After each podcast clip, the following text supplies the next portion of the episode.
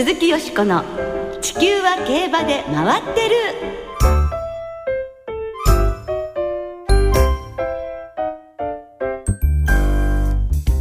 皆様こんばんは。お元気でいらっしゃいますか？鈴木よしこです。地球は競馬で回ってる。この番組では週末の重賞レースの展望や競馬界のさまざまな情報をたっぷりお届けしてまいります。最後までよろしくお付き合いください。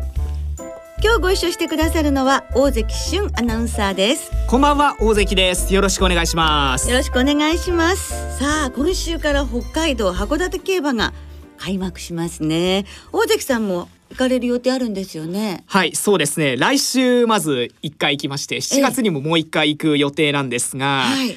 まあやはり函館といえば、ええ。食べ物は美味しいですし、はい。イカは美味しいですししいね。あの風光明媚な海が見える競馬場のロケーション大好きですね。いいですよね。のどかですよね。やっぱり一年に一回は行きたいところですよね。行っておきたいです。ね皆さんもぜひ行っていただきたいような競馬場ですけれどもそうねですね。さて、えー函館もいいんですけれども先週アメリカでございまして、はい。ねアメリカ三冠の最終戦のベルモントステークスが行われました。で JRA による馬券発売も行われまして日本から遠征したエピカリスなのですが右前足破行のために出走を取り消してしまいましたね。残念でしたね。ですから先週この番組でも大変ね、まあ、無事に出てほしいっていうようなことでみんな応援メッセージをね送らせていただいたんですけど本当残念でした。しかし馬券の方は5億円を超える売り上げを記録いたしました。海外競馬にとってもこう熱く思いを持っていらっしゃるファンの方がいっぱいいらっしゃるんですね。うん本当ですねそのエピカリスなんですが追い切りで速い時計を出した後に右前足に不安が出たということです。徐々に改善に向かっていったということなんですが最終的には当日の朝に主催者の獣医の判断で残念ながら出走取り消しとなってしまったんだそうですね。本当にねアメリカまで行ってって本当に残念なことでしたけれどもでも本当に能力が高くって、はい。これからもう日本のダート界を背負っていく馬なので本当に大事を取って、まあ、英断だったのではないかと思います。無念ですけれどもねええ陣営の方は特にそうかもしれないけどこれから先の活躍さらに期待したいと思いますね。もう一度ぜひアメリカへ行くチャンスが巡ってきてほしいですよね本当にそうですね。鈴木よしこの地球は競馬で回ってる。この番組は JRA 日本中央競馬会の提供でお送りします。鈴木よしこの地球は競馬で回ってる。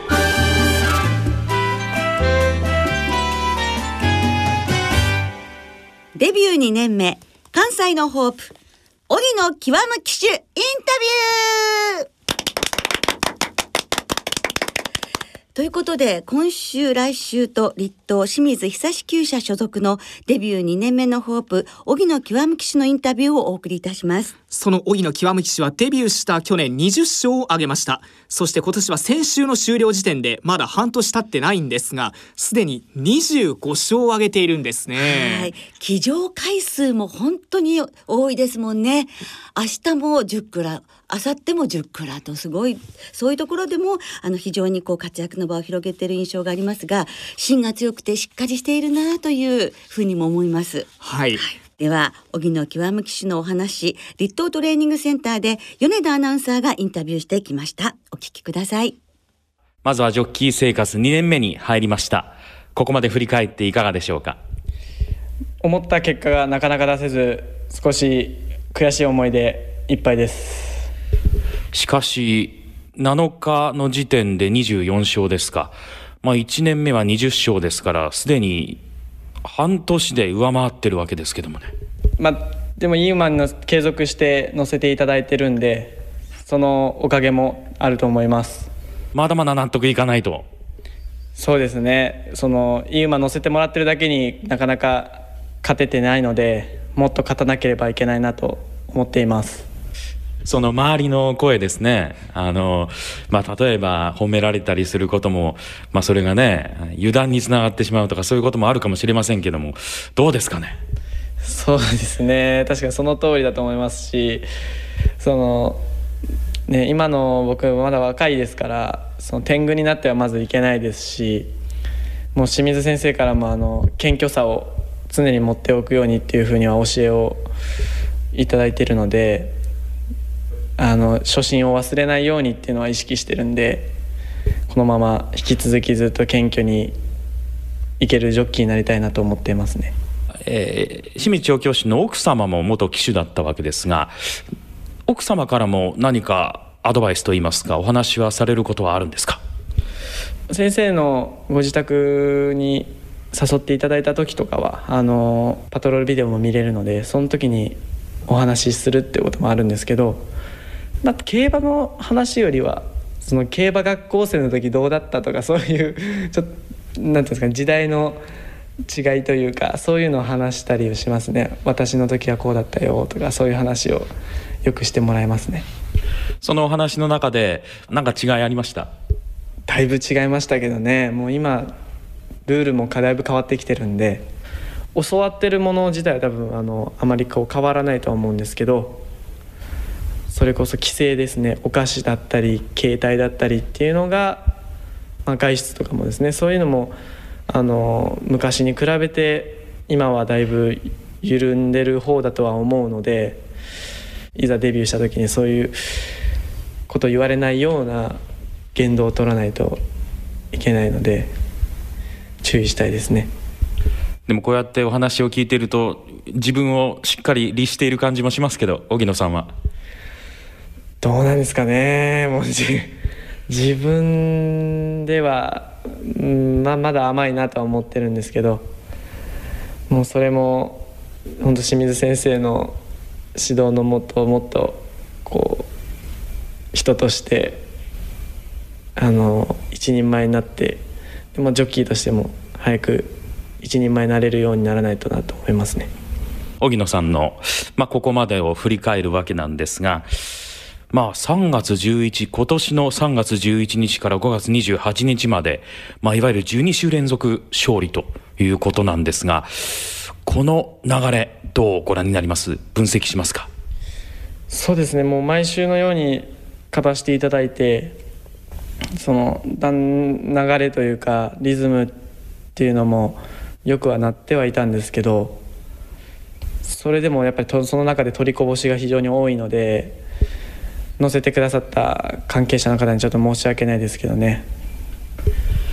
やはり勝ったレースよりも負けたレースの方がよく覚えている。多分そうだと思いますね。あのなおさらその自分が勝てたなというレースとかだったりしたらもうなおさら覚えてると思いますね。さあそしてですね初めて参戦した東京競馬場で2勝を挙げました。この時はいかがでした？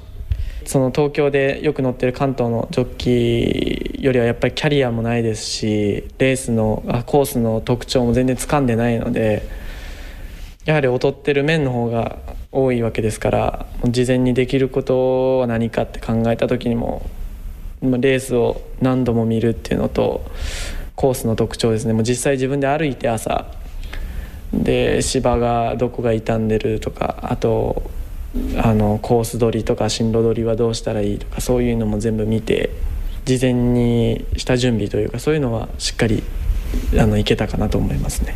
馬場を歩いて感触を確かめたっていうことがありますけれどもそういう点で誰かからそういうアドバイス教えを受けてそういうことを始めたっていうことですか？それとも自発的にこういうことを始めた？コース歩くっていうのは大先輩の、まあ、よく僕が見るだけなんですけど福永雄一さんが本当に朝コースを見て見に行く姿はよく僕も見てるのであれだけのトップジョッキーがあのコースの状態を気にするってわけですからね。僕たち新人若手がその先輩たちよりしてない努力してないっていうか研究熱心でないと逆に置いてかれてしまう一方なのでするようにはしましたね。実際福永騎手とは何かお話しされたことあります？そうです乗り方とかもあの競馬中に教わることもあるんですけど一度深く話してみたいですけどね。やっぱトップジョッキーの方な かなか話す機会が。まだちょっと物おじしちゃう。ね自分なんかが話していいんかなとか思っちゃいますけどね。ただね成績を上げれば 堂々と話しかけられますよね。そういうわけではないですけどね。でも少なからずそのトップの方たちに少しでもね並びに行けるように今とりあえず頑張って普通に話せるというかねぐらいにはなりたいですけどね早く。はい。1年目を改めて振り返っていただきたいんですが初騎乗。これが去年の3月5日の阪神の第1レースでした。スカイフェアリーでしたっけ？確か西橋厩舎の馬であの初めて乗せていただいたんですけどその時はもう緊張でガチガチになってたっていう記憶は今でも鮮明に覚えてるのででも楽しかったですね。競馬に乗れたってことは。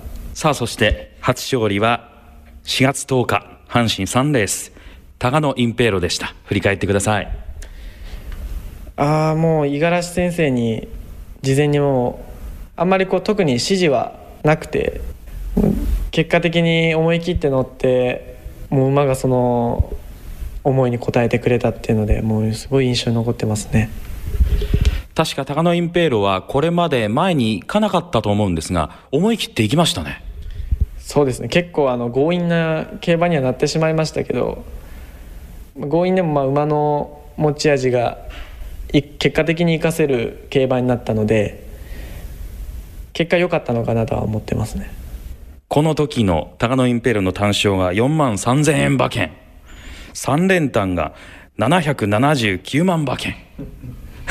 そうそうでしたね。僕も掲示板見てびっくりしましたね。初勝利のインタビューの時にその話を振られて思わず荻野騎手「すいません」と言っていました。そうですね。複雑な心境でしたねあの時はもう思わず「すいません」という言葉が出た感じでしたけど。そうですね。もう五十嵐先生にはもうすぐに「ありがとうございました」っていう気持ちは伝えられたんですけどお客様に対しては何ていうんですかね。素直にそれは言えないですね。どうしても。お金をかけてくださってるので。負けてる方の方が大半じゃないですか。そこで「ありがとうございます」なんて言ってはなんか申し訳ないなと思ったので。初勝利を挙げて勝ち星を積み重ねて騎士としてやっていける手応えはいつ頃感じましたか？手応え？うーん。馬とのコンタクトですかね。そのそれこそ僕は清水厩舎で北三ブラックにあんな素晴らしい馬に乗せてもらってるので調教で。走る馬はこういう馬っていうのを背中だけでも伝えてもらったのでその走る馬の背中っていうのをちょっとこう自分の中で比べられるようにはなったのかなと。この馬はこういう感じかなっていうのは感覚で少しは感じ取れるようにはなったのかなと思いますね。ちなみに北三ブラックにはどのくらいの感覚で乗ります？基本的には追い切りは黒岩優ジョッキーがあの乗っているんですけどそれ以外の普通のメニューのところは僕が乗せていただいててなので週に23回ですかねそのくらい結構乗せていただいてるので。まあ、これも感覚的なお答えでも構わないんですが北三ブラックっていうのは他の馬と比べて何が違うんですかね？もうそもそもの基本のスピードっていうんですかねが違うと思います。あの馬の本来の楽な楽に走れるスピードが他の馬より速いので自分が思ったよりも速く出てるのでゆったり乗ってるつもりでも時計が速かったりっていうのがもう多々あるのでなので他の馬よりあのもっと遅くっていう気持ちで乗らないとどうしても時計が出てしまうのでもうもともとの何ていうんですかねポテンシャルじゃないですけどが違うんだと思いますけどね。そうするとその騎乗する際の加減というものもいろいろ勉強になるわけですね。そうですね、まあ、乗りやすい馬なので特に癖もなく性格も穏やかで賢い馬なのでもう一切無駄なことはしないので 僕は僕はただじっとしてるだけで本当にいいんですけどね自分が緊張するもんですから馬が察してちょっとこうあの走る気になったりする時はあるんですけどでも 人にも優しい馬なので感謝してますね。でもこういう経験って財産じゃないですか。そうですね。もう一生会えるかどうかわからない馬ですからね。そういった馬にもうこんな若い状態で乗せていただいているので多分この感覚は一生忘れないと思いますね。そんな馬でレースに臨みたいですよね。そうですね。乗ってみたいなとは思いますけどね。もう 今も武豊さんでやはりもうベストコンビっていう感じなので僕の付け入る余地はないですね。でもやはり将来的には自分がそのような馬でレースに臨むという夢はお持ちだと思いますけども。もちろんですね。その気持ちはありますし、まあ、一生会えないって先ほど言ったんですけどでもしかしたらもうブラックを超える馬がこの後出る可能性は十分にあると思うのでそういった馬に自分が巡り会えた時はあのしっかり結果出していきたいですね。はいどうでしょう？荻野キャム騎手いやーいろんなことを考えて乗ってるんだなというね、ええあの単勝万馬券の馬でね初勝利を挙げて嬉しいはずなんですよ初勝利を挙げて、ねえ。そこですみませんという気持ちが出てくることがもう大人だなと思いますけれどもね。ね。え皆さん馬券買ってっていうね考えに至るところがねすごいですね。お話の中に出てきたあの清水調教師の奥様というのは押田純子元ジョッキーということになりますけれども、まあそういった方が近くにいらしたりそれから北三ブラックにはい乗られてるっていうことはその武豊騎士が自分がまあ調教に乗ってるまあどういうレースに乗ってらっしゃるかとかそういうことを見るだ見ることもまたこう違ってくるでしょうしやはりあの米田さんおっしゃってましたけれど北さんブラックの調教に乗るということは本当に財産になるだろうなと思いますしその空手でね学生時代にその世界大会にも出られて4位ということですからそういうことでなんだろうもう心もすごく鍛えられてるっていうそういう精神が鍛えられてるっていう気分感じがすごくしましたね。そうですね、はいもうまだまだこうお話聞いてみたいなと思わせるようなそんなインタビューでしたけれどもね。そうですね。来週も荻野極騎手のインタビューをお送りいたしますので、どうぞお楽しみに。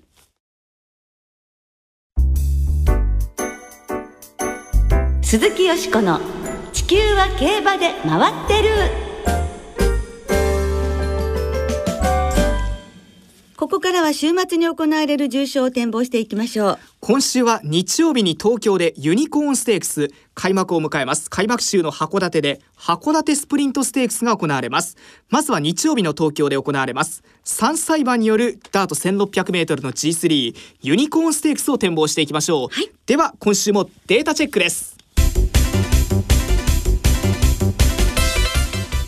出たな出荷変身と一番人気の副勝率は 80%3 連単の平均配当は4万1000円。女の尻よりジャガーの尻を追っかけろ。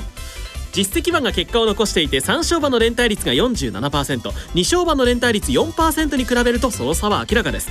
ステップ別に見ると前走が兵庫チャンピオンシップだった馬の副勝率が55%と断然。清流ステークス組が33%で続いています。危険地帯こそ財産財宝が眠っているんだ。サンライズソアで冒険をするんだ山本でした はい、えー、仮面ライダー。ですね。一号ですねもうはい。藤岡弘さんのあのちょっと低音の魅力がでも出てたと思いますよ。いいですよはいねはい、サンライズソアということです。そうですね、はい。あよしこさん今ひょっとしてちょっと？ね、ちらっと。いい声ですねやはりよしこさんも。ありがとうございます。ユニコーンステークスが行われる東京ですが16日金曜日正午の段階で天候晴れ芝もダートも良となっています。ただ日曜日の東京曇り一時雨という予報が出ています。気温はい22度ということだそうです、さあよしこさん。はい。えー、伸びゆく3歳馬この先が楽しみな、ね、ダート路線でねね、今年の馬たち3歳馬の JRA では初めてのダートの重賞ということになりますもんね。やはりですね、リエの手走路ですよね。どんな橋を見せてくれるか NHK マイルカップ2着ではい私に万馬券を的中させてくれた 恩人でもあるわけですけれども、さあね、2歳のダートチャンピオンとしてどんなレース見せてくれるか非常に興味ありますね。ですから、えー、リエの手走路から行きたいと思います。はるくんの手走路、ラユロット、アンティノウス、サンライズ、ノーバーの方に行ってみたいと思います。はい。はい。4頭に生まれんで流します。私はですね、7番のアンティノウス。はい。お母さんのミクロコスモスという馬もだいぶ活躍した馬でしたし、うんはい。で黒船3区でこうダートでここに来てポンポンと2連勝、そうね。前回の勝ち方も良かったですから乗っているルメール騎手とのコンビで、もう一回いいところ見せてほしいなということでアンティノースから手広く生まれんを買ってみようかなと思ってます。今日は生まれんですね。生まれんにします。はいわかりました。さあ続いてはですね同じく日曜日函館で行われます。芝 1200m の G3 函館スプリントステークスを展望していきましょう。サマースプリントシリーズの第一戦となります。ではこちらもデータチェックですまた出たなショッカーライダーキックと。一番人気の副賞率は 50%3 連単の平均配当は27万8000円。火も起こせない奴が一人前の顔をすな。ステップ別に見ると前走が JRA の G1 または G2 だった馬の副賞率が33%と優秀。年齢別に見ると4歳馬の副賞率が50%で好成績を残しています。美味しくなってください美味しくなってください。穴場県にありがとう。ありがとう。ありがとう。終始で美味しい馬券になってください。山本でした。この国に馬券の楽しめない場所はない。その通りだ！そうですね。っていう感じします競馬場でよく聞きますね このそうですね。そセリフは。コーヒーへの感謝も忘れないという藤岡さんですね。熱いんですよね、はい。本当に。直く熱い雰囲気出してていいですね。はい、習字ということでございます。はい、えー、16日金曜日正午の段階で函館は天候曇り芝涼ダートやや重となっています。日曜の函館は晴れ時々曇り20度という予報が出ています。涼しそうですね。さすが北海道、さあよしこさん、はい。どんな見解でしょう？私はここはですね、牝馬中心に行きたいと思います。まずは本命はブランボヌールですね。やはり夏函館洋芝得意です。はい、ここからですね、10年コール。ちょっとこう、折り合い面を、活気面があるところを短距離の、そういう速いペースでリセットしたいということですね。そしてクリスマス、こちらもね、6月、7月の函館得意ということで、この牝馬3頭に星雲工程を入れて4頭のボックスで行ってみたいと思います。はい、はいえー私はですねここは副賞ではい。一徹5番のこの馬から行ってみようかなと思いますね、実際に函館で勝ったことがありますし、はい。えー札幌でも勝ち倉がありましたから、ええ。でプラス前に行ける開幕週でこれ大きいんじゃないかなと、他のメンバーにそこまで強力な先行型がいないので、ええ。一徹がこうすんなりいければ粘れてもいいんじゃないかなというところで一徹の副賞にしまはいす。、こういう時の大関さん当たるんですよね。いやーあんまり正直自信はないんですけれどもねご注目ください。ではリスナーの皆さんからいただいた予想もご紹介しましょう、お願いします。はじめましてという方からさっちゃまさんからよしこさんこんばんは主人と結婚してから競馬を覚えた競馬歴3年のさっちゃまと申しますさっちゃま、こんばんは。競馬ってロマンがあって素敵ですよねねえさて函館スプリントステークスの予想です夏といえば牝馬の格言をみんなが思い出す前に夏に強いクリスマスでいきたいと思います洋芝も得意である程度前目につけられる客室は函館 1200m にはもってこい、一徹修士星雲構成エポワスを相手に買いたいと思いますはい、一徹入ってすますね。はいそうで。すね。炎と炎の男さん。函館スプリントステークス。人気の星雲構成と修士が並んだところで構成と修士が並んだところで最後に一徹がちゃぶ台をひっくり返すかどうか 大変注目しております。星一徹ですね。大リーグ養成ギブス 繰り返すか。ねえ。その一徹世代の人気ありますね。なんかそうですね、これ穴人気になっちゃうのかもしれませんね、他にもペソさんからは函館スプリントステークスはブランボヌール。フダ兄さんもブランボヌールということでああ、じゃあ私たちの推奨馬が結構ね、被ってますよ今日いただいた皆さんと一緒になってますね。さあ、どうなりますでしょうか？皆さん楽しみになさってください。来週は G1 宝塚記念の展望を中心にお届けいたします。お聞きの皆さんの予想もぜひ教えてくださいね。お待ちしています。